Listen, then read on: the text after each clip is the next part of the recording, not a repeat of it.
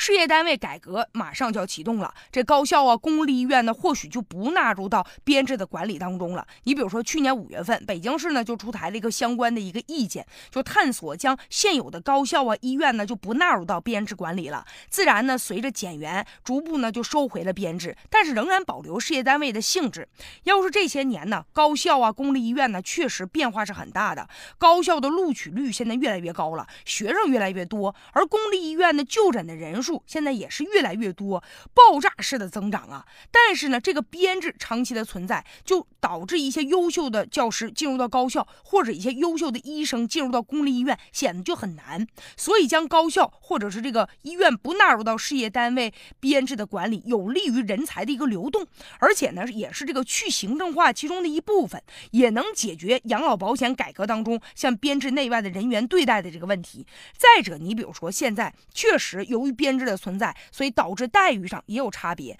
你比如同在一个办公室干的活都差不多，而且有的时候吧，脏活累活都是那些所谓的临时的签约的人员在干，哎，结果待遇你再回头一看，人家是有编制的，人家就比你就挣得多，所以你就得干瞪眼，气得要命，这就是不公平。更严重的就是他们有时候觉得自己啊，你像我没有编制，我就感觉好像。我自己呢，老无所养，我是不是就吃这个年轻饭呢？不利于这个人员的调动啊。还有一些有编制的人就觉得了，没事儿，反正我有编制，肯定国家能养我，我是有福利待遇的啊，我就不干活，你们能把我咋地呀？所以觉得自己特别的牛。所以这样一来，这个编制有的时候就稀缺资源了。那这样的话，招录的时候肯定啊，就有一些腐败可能就会存在了。你想进来，你想进来，你是谁呀？你内部人员呢？你是子弟呀？还是说你跟我关系好啊？所以在招考的过程当中。可能就会出现萝卜招聘，所以说取消高校以及呢这个医院事业单位编制化的管理，其实呢也是未来倒逼事业单位改革